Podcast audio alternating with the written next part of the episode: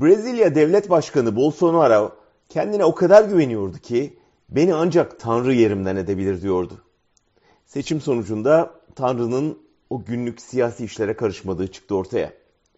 Uzun süredir dünyada demokrasilerin otokrasiler karşısında gerileyişine tanık oluyoruz.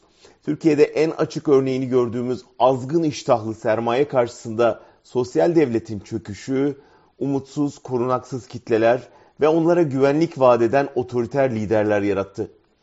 Ama tarih bunun da kalıcı olmayacağını söylüyor bize. Brezilya'da Bolsonaro'nun yenilmesi yer küreyi saran ümitsizliğe ilaç gibi geldi. Lula'nın zaferini sokaklarda dans ederek kutlayanlar dünyanın birçok köşesinde sıra bizde umudunu körükledi.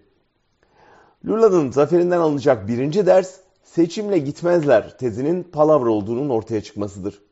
İkinci ders Lula'nın iki Brezilya yok biz tek bir halkız mesajıyla kazanması.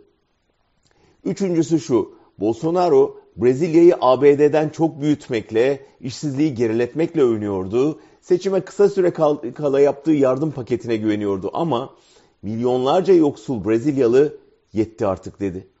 Daha iyi bir yaşam, iş, eğitim ihtimaline oy verdi. Dördüncü ders asla rehavete kapılmamak. Bolsonaro ilk turdaki %5'lik farkı kapattı, seçim kıl payı farkla sonuçlandı. Beşinci derste Lula'nın 580 gün hapis yattığını hatırlatalım. Onun mahkumiyet kararını bozan yüksek hakim ülkenin kaderini de değiştirmiş oldu. Demek ki neymiş? Bir lider adayını hapsettiğinizde onun siyasi hayatını bitirmiş olmuyorsunuz. Tersine onu daha da popüler hale getiriyorsunuz.